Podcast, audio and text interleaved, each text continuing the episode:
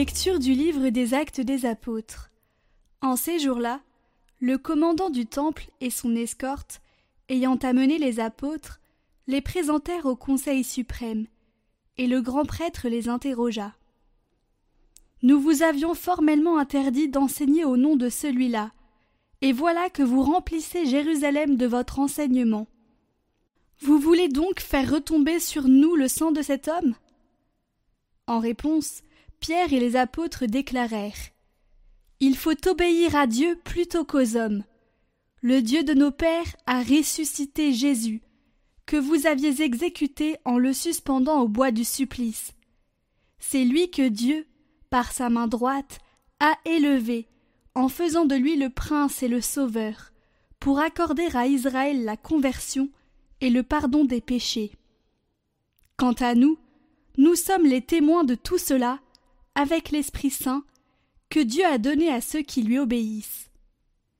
Ceux qui les avaient entendus étaient exaspérés et projetaient de les supprimer.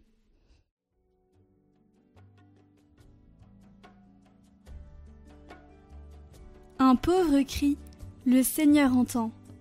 Je bénirai le Seigneur en tout temps, sa louange sans cesse à mes lèvres.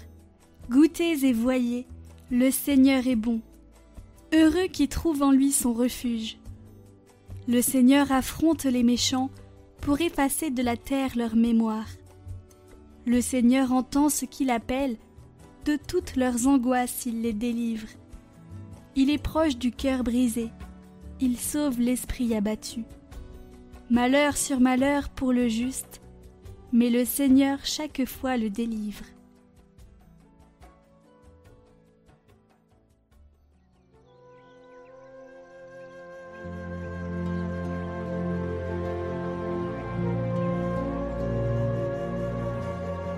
Évangile de Jésus-Christ selon Saint Jean. Celui qui vient d'en haut est au-dessus de tous. Celui qui est de la terre est terrestre, et il parle de façon terrestre. Celui qui vient du ciel est au-dessus de tous. Il témoigne de ce qu'il a vu et entendu, et personne ne reçoit son témoignage. Mais celui qui reçoit son témoignage certifie par là que Dieu est vrai. En effet, celui que Dieu a envoyé dit les paroles de Dieu, car Dieu lui donne l'Esprit sans mesure. Le Père aime le Fils et il a tout remis dans sa main. Celui qui croit au Fils a la vie éternelle. Celui qui refuse de croire le Fils ne verra pas la vie, mais la colère de Dieu demeure sur lui.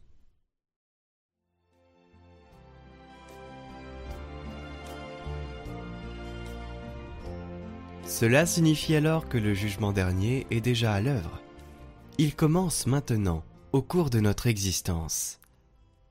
Ce jugement est prononcé à chaque instant de la vie comme réponse à notre accueil avec foi du salut du Christ présent et actif, ou bien de notre incrédulité avec la fermeture sur nous-mêmes qui s'ensuit.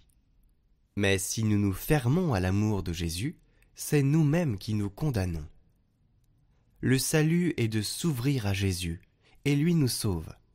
Si nous sommes pécheurs, et nous tous nous le sommes, nous lui demandons pardon, et si nous allons à lui avec cette envie d'être bons, le Seigneur nous pardonne.